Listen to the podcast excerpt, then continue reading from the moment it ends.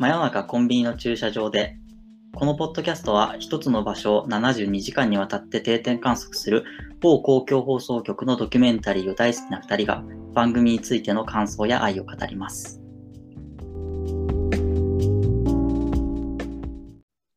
はい。今回は山梨花火専門店静かな夏物語ということで、これもですね、えっ、と、新作会になっています。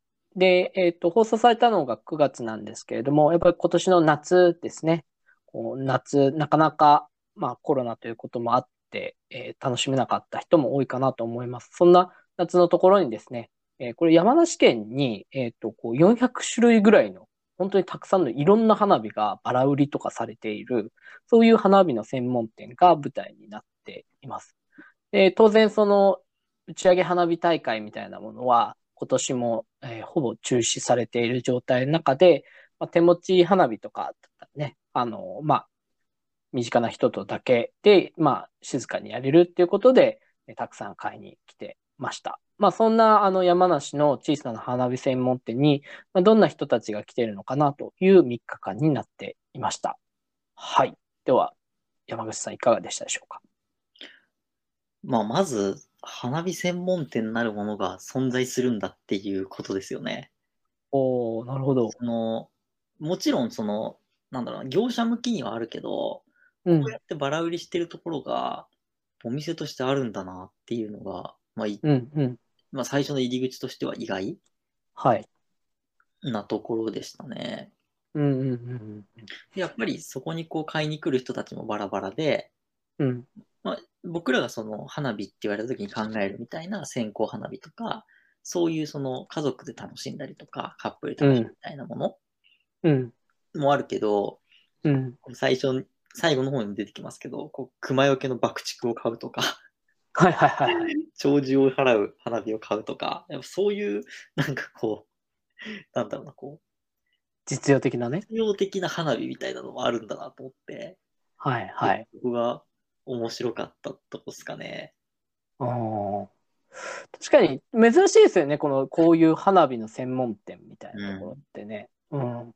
なんか、あのーまあ、実際冒頭でも話し合ってましたけど、結構その有名な花火大会があるうん。街になっているので、うん、結構その日本の中でも特にその花火っていうことに対して、ちょっとなんかこだわりがある人たくさん出てましたし、うんまあだからこそこういう専門店みたいなのがあるのかなというふうに思っていて、で、あの、まあ実はそのドキュメント72時間でこの花火の専門店って別でもやってて、うん。で、それがあの、長崎県の、そのお盆の時期に、まああの、先祖を送る祭りみたいなのがあるんですけど、うん。まあその時も、あまあそういう特殊な街だとたくさんこう花火売ってる専門店があるので、まあそこが舞台になってたんですけれども、うん。まあ結構やっぱりその時代は変わって、こういう状態の中でのその花火専門店ってみんなどういう思いというか、うんで花火って買いに来てるのかなっていうのが結構象徴的でしたね。ちゃんと僕のメモにもですね、こう、はい爆竹お盆の会、かっこ長崎って書いてますね。そうですね。まあ、あれは異常なんですよね。うん。あーなんか、まさかの、あれ出てきますもんね。さだまさしの、なんかお兄さんだっけな。出てくるからな。なんか、まあ、長崎ですごく有名な、精霊流しという、はい、はい。まあお祭りというか、初盆ですね。そうんの、初盆のために先祖を弔うために、こう、屋台、屋形船みたいなものを、えー道路を練り歩いて爆竹をやたら鳴らすというですね、うん。急になんか謎の、なんか破壊、破壊力のあるうん。ことをやるっていうものがあって、まあそこはなんかどっちかというとお祭りに近いですよね、やっぱり。あの、うんバーンとやる、もう、この長崎の夏といえばこうみたいなところがあるんですけど、今回ってなんかそうじゃなくて、てかそれこそその、本当は山梨でいつもやっていたはずの、うん多分有名なその打ち上げ花火の大会が、まあ当然中止になって、うん。で、あの、それでも多分その、ものすごく花火って多分その人たちにとって近いものだ、もので、だからこそ、こういうお店に、すごい買いにあんなに、すごい量買ってましたけど、孫のためとか言って、うんうん、ああいうことが行われているんだなっていう感じですよね。なんかでもそれって、ちょっと僕、なんか疑問だなと思う部分もあって、はい。あの、打ち上げ花火。うん今その、この市川三郷町いなんですけど、市川三郷町で、こううん打ち上げられる花火って、打ち上げ花火と手持ち花火ってちょっと違うじゃないですか。うん。うん、で、なんか多分、彼らは花火が好きっていうよりも、花火を見たりして、見たりしてるから、こうみんなで祭りが好きだったりとか、家族で過ごしたりとか、集団で過ごすことが割と好きなんじゃないかなって思ったんですよ。で、うん。うんで見てて思ったのが、カップルが少ないなと思ったんですよ。おー、はいはいは子供を含む家族で来てる人が非常に多いんですね。い。いや、そうですよね。これはもちろんその土地柄もあるけれども、やっぱり花火っていうものがカップル、まあ都会とかでよくあるそのカップル同士の雰囲気作りのための線香花火ではなくて、家族でみんなでパーッとお祭り的に楽しむ花火っていうメンタルっていうか回路なんですよ。うん。彼らの中で。うん。だって毎日花火してるみたいなの言ってたじゃないですか。言ってましたね。言ってましたね。あと、なんだっけ、なんかこう、反抗期の長男がいて、うん。なんかあんまりこう、お父さんと口を聞いてくれないみたいな。うん。で、なんか、その家族に確かついてくんですよね。夜花火するっていうから。はい。ついてって、家で取材すると、で、なんか長男になんか、どうですか？みたいなな育った町って愛情湧くじゃないですか？ってことをボソッと言うんですよね。いやー、そうですね。僕もメモしてますね、それはね。そう、あれいいセリフですよね。うん。やっぱりこう、花火の街、花火の街って、いろんなところから、外からも言われてるから、やっぱりこううん彼ら自身の中にもそういうメンタルはもちろんあるんだけれども、それよりも、その、花火っていう場があることによって、みんなこう家族が、家族の共通の話題ですよね。もあったりとか、盛り上がれるものとして多分花火がちゃんとあるんだなと思って。で、うん一方で多分僕ら都会の人、都会というか、まあいろんな他の全国の地区の人って、そういう、なんか、盛り上がる話題の中心として花火ってあんまり出ないじゃないですか。ああ、なるほど。なんか僕、こう、夏のちょっと雰囲気を感じようみたいな感じで、もう思いつきで始めることはあるけど、はあはあはあは毎日花火をしたいかって言われると、うんって思っちゃうんですよね。あ。ああ、なるほどな。なんかそこが、ちょっとこう、この人たちが持っている花火に対する距離感と、うん。僕まあ、これは個人的な話かもしれないけど、僕がうん。持ってる花火への距離感が違うなっていうのは、見てて、ちょっと違和感だったんですよね。ああ、なるほど。はいはい。え、毎日花火したいですか、本田さん。いや、えっとね、それでいくと、僕、その、まあ、結論から言うと、その、真逆で山口さんとは。うんうんうん。で、僕は書いメモにも書いたんですけど、なんで実家に帰ると花火やるんだろうと。ああ、で、えっと、まあ、実は僕、その長崎出身なんそうですね。ですうんうん。で、これ、この山梨のこの人たちと、なんかほぼ近い世界観で生き、なんか生まれ育っていて、はいはい。で、さっきその初盆のお祭りでって話ありましたけど、うんあの長崎ってあのお墓で手持ち花火やるんですよ。うん。なんかものすごく毎回気候として、なんかテレビとかでちょっと皮肉られるんですけど、うんうんあの、お墓でもそのお墓参りして、そこでなんか花、手持ち花火とか爆竹鳴らして、その先祖と一緒にいるみたいなのをやるんですね。うん。で、なので、結構、そのお墓じゃなくっても、なんか、その、夏になると必ず、えっと、家族が集まって花火をやるっていうのが結構当たり前なんですよ。うん毎日はやってないんですけど。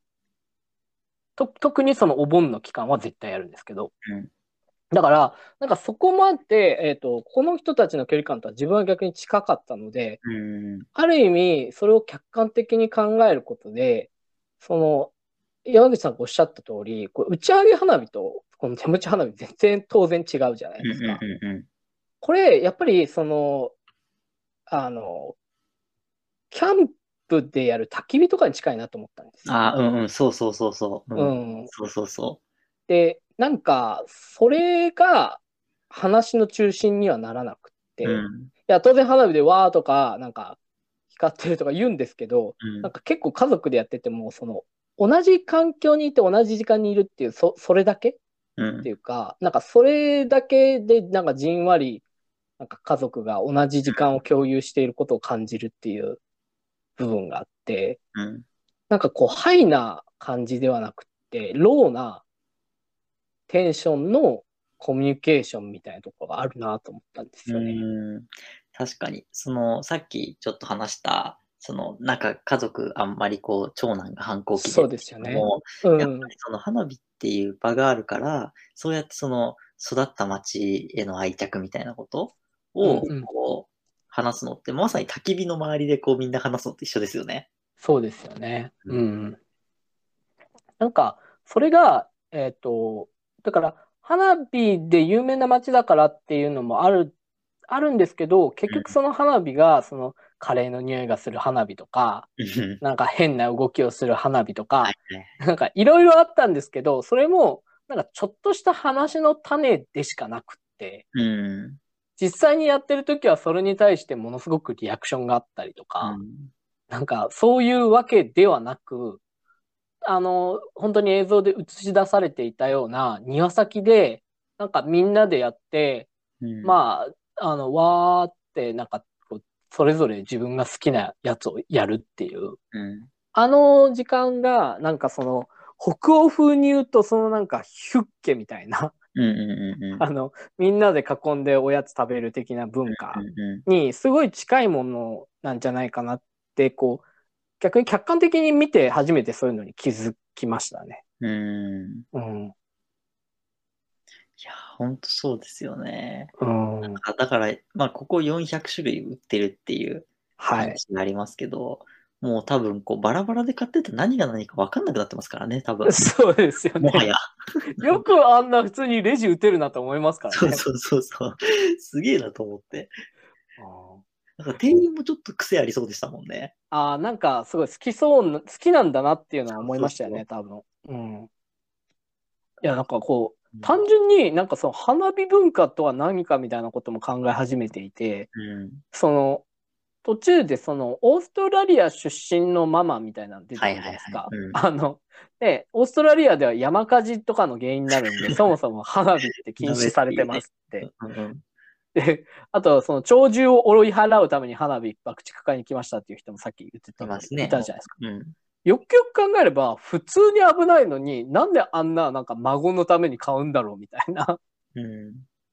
あまりにも、なんか日本人の、なんか情緒的なものにインプットされすぎていて、うん。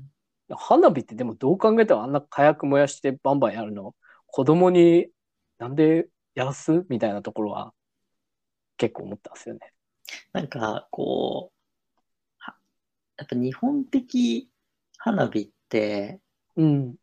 こう、なんかファイヤーワークスは、こう、海外でいう花火は、うん。どういうものかっていうと、やっぱでかい、でそうですね。かいとか、うん。こう、なんか強そうみたいな、お祝いの時とかね。そうそうそうそう、なんかこう、スターが出てくる時のこう、横から火花出てるみいたいな、や、そうそうそうそう。フ なんかァーみたいな。そうそういう、うんザ・エンタメみたいな。うん。だけど、もうちょっと多分日本の、こう、手持ち花火とかって、割とこう内省的というか、さっき焚き火に近いもの、うん。まあ火を見ると落ち着くみたいな、うん。分の1の揺らぎ的な話ですよね。や、本当そうですよね。結構その終わりと始まりが交差してるなと思って、うん。やっぱこう結構出てきたじゃないですか、最後こう、あの終末医療の看護師の人が、うんうんあの、実際に介護してる人たちと一緒に花火するっていう、なんか本当に命のきらめきみたいなところもあったし、なんかこう、なんか花火とか祭りが好きなやつは大体チンピラだよとか言ってた、なんかちょっとこわもてのお父さんも、うんうんうんなんか実は脳幹視で、そういうなんか普段終わりがあって、それを感じるからこそこの花火の時間大切なんだみたいなことも言ってたし、なんかそうそういうなんか命の終わりみたいなものと、まあ、片や孫みたいな感じで子供たちがあんな和気あいあいとしてやってる。まあ、そういう終わりと始まり交差してる感がすごいあって、本当に命のきらめきってものと花火っていうものの、なんかそういう親和性ってあるのかなってちょっと思いましたね。うんやっぱ花火まあ夏のもので、さっきお盆の話も出ましたけど、うん夏とか、その、そういうのと近いから、やっぱりこう、なんて言うんだろうな。まあ、霊とか先祖的なもの？うん。とか、そういうその、死、死とか生みたいなもの？と、うん。やっぱりこう、結びつけて考えられがち？かまあうん考える？うん。まあそういう精神性ですよね、日そう本そうそうそう人の。うん。があるんじゃないかなと思いますよね。で、やっぱり、こう、なんか花火を嫌いな人ってあんまりいないような気がしてて、うんうん。なんだ、煙が嫌だとかそういうのももちろんあるけど、うん。でも花火自体を、なんかこう、別に煙が嫌だったら別に YouTube で花火流してるとかでもいいかもしれないですけど、花火と焚き火映像でもいいけど、なんかそういうのが嫌いな人ってあんまりいないような気がしていて、だから、こう、うん。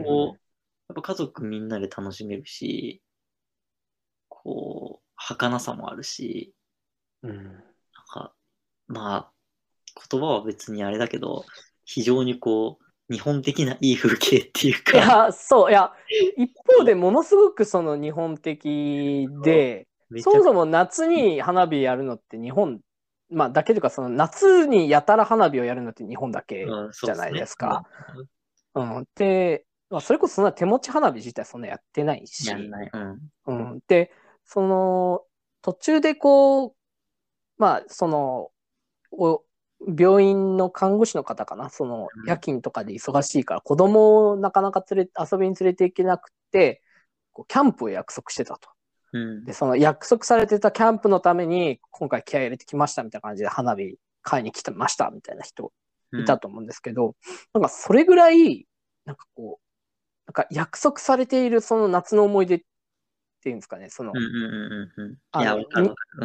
日本人の中にあまりにも強くインプットされすぎている、なんか夏イコール花火イコール楽しい夏の思い出だっていう、これをやらないと終わらないみたいな、うん。あの、刷り込みが、刷り込み、あ、多分本当刷り込みだと思っていて、うん。それがその本質的にどうかとか全然別で、うんうんそのインプットがすごすぎるがために、なんかあまりにも誰もそれについては別に、なんか疑問は呈さないというか、うん。誰も山火事になるからやめましょうみたいな話にならないわけじゃないですか。うん。それがその花火の、ね、そんなにかっていう魔力をそう感じましたよね。うん。でもまあ、わかりますよね。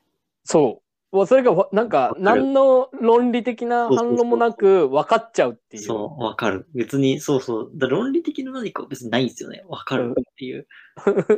わかるなっていう。なんか、今まあそのコロナ禍で、うんこういろんなお祭りが中止になったりとか、はい。花火大会も中止になってて、で、まあ、まあ、僕とかその隅田川沿いに住んでるんで、あ隅田川花火大会っていうのがあるわけですよ、毎年。ーはい、そうですよねだ。から、ある意味僕もその大きい花火大会の近くにはいるんですよね。うんまあ、別に隅田川って広いから、そんな別に、そんな真下とかではないからあれだけど、うんとはいえ、やっぱそのシーズンになると、この僕住んでるエリアって交通規制が入るんですよ。通行止めになるんですね、周りが。で、そこの通行止めになった道路に、普段は全然こう、どこにいるんだろうっていう人たち、おじいちゃんおばあちゃんとか一斉にみんな若者もみんな一斉に出てきて、うん急に街が、こう、なんだろうな、なんか、昭和っぽくなるというか、わかりますよ。めっちゃ急になんか昭和感が出てくるんですよね。うんで、やっぱりそういうその、花火って、こういうひ人の、まあ、つながりを呼び起こすっていうとあれだけど、そういうものだし、そういうシンボル的な役割が、日本、特にこと日本にとっては、そういうその山火事になるとか、まあ、いろいろ問題はあるけど、そういうことすべて差し置いて、やっぱそうそうそうとして多分あるんですよね。ううんん、差し置くっていうのがいいですよね。そう、すべて差しす置いてべては差し置く。関係ないっていう。うんいや、だから最後にね、最後の方に出てくる、その終末期医療に関わってる看護師の人、うんもうその花火を見せてあげたいと。だからいっぱい買ってきて、で、やっぱじゃあやるところまでこうカメラついてって、みんなこう、ですね。その、今、こう、いろいろ治療してるおじいちゃんおばあちゃんとか見るわけですよ。でもそれで喜ぶと。うん。まあでも、わかりますよ。それだって花火持ってった正解ですもん。なかなかこう、嫌だって人いないじゃないですか。さっきのじゃないけど。だから、でもやっぱそういう、その、なんだろうな、こう、絶対に成功するものってなかなかないじゃないですか。世の中においてい。や、本当に約束されてますよね、これ。そう、その約束されたなんか、幸せとか楽しみみたいなものうん。がすごいいいっすよね。いいっすよね、なんかいいっ。すね。そう、だから今回の話は、花火専門店のお店がどうっていう話は正直あんまり描かれてないんですよね。まあそうですね。お店がどうっていうか、そこの、この花火が有名な、打ち上げ花火が有名な街、でもその、この夏には花火がないっていう状況で、じゃあその街の人たちが花火とどう向き合うのか、みたいなのが今回のまあテーマっていうか、とこなんですよね。うん。まあ、まさしく静かな夏の物語ですからね。そうそうそうそう。うん。いやー、だからこれを見て、あ今年は花火やんなかったなとか思いましたよ。別に毎年やってないんだけど、そんなに。いやー、そうなんですよね。だから僕は毎年やってますね。あえ今年もやりました？やりましたね。おー。うんやりましたね。いやー、なんか、いや、そうなの。別に、まあ、毎年夏になると花火とかも、花火ってコンビニとかいろんなとこ売ってるじゃないですか。うん。だから全然ね、やろうともすぐできるんですよ。そう、なんか、やるぞとはなんなくて、でもやるって言われたら、あ、いいねってなるっていう、そうそうそのニュアンスですよね。うん。この、なんか花火専門店がなくても、別に僕らにはコンビニがあってそこに売ってるわけだから、当然。うん。そうそうそう、当然できるんだけど、でもやっぱなんかあれかな。この公演はやっていいんだろうかとか考えますね。ああ、本当そうですよね。うん。僕、昔通報されたことありますね。まあでもそういう世界ですよね、本当に。いや、そう、あの、そう、カルチャーショックすぎましたね、その時は、当然。うん、あの、夏だったら爆竹鳴らしていいって勘違いしてたんで。長崎から、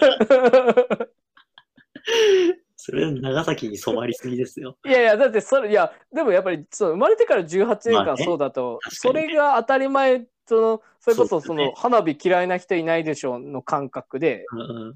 その、この時期だったら鳴らしてても、それはまあそういうものだからっていう、ね、うん。あれってやってたら、なんかこう、パーって来て、なんか、うん。ちょっと、それ、なんか、周りの人の迷惑だからさ、みたいなこと言われて、うん。僕結構ポカーンとしちゃって、まあね。そうか。そうなんですよね。だから、爆竹はやんないって決めました。口がやる。いや、まあ、熊よけとかね。熊よけにしかね、やっぱ爆竹ってそういうのじゃないんだって、そうですね。はい、学びました。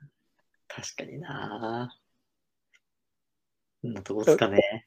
そう、そうなんですよね。うん。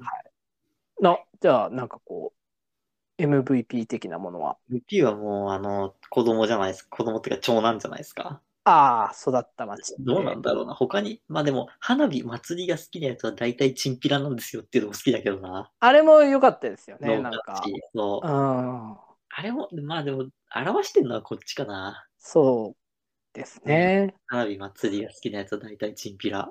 そうですね。そっちで行きましょうか。そっちにしましょうか。はい。今回の。あうん。あと、これも全然関係ないことちょっと一つだけ付け足しておきたいんですけど、うん途中その、なんか若い人であの、介護をしやってますみたいな人来たんですけど、なんかその人が着てた T シャツが、なんかあの、そのキャンパーに今大人気のあの、堀西っていうスパイスのうんうんうん T シャツがあって、うん。なんかそれを着ててうん、なんか僕もめっちゃ欲しいなって思ったっていう。本当にどうでもいいやつじゃないですか。あ、すいません。堀西 T シャツ買いますっていうことで。はい。ということで、ありがとうございました。ありがとうございました。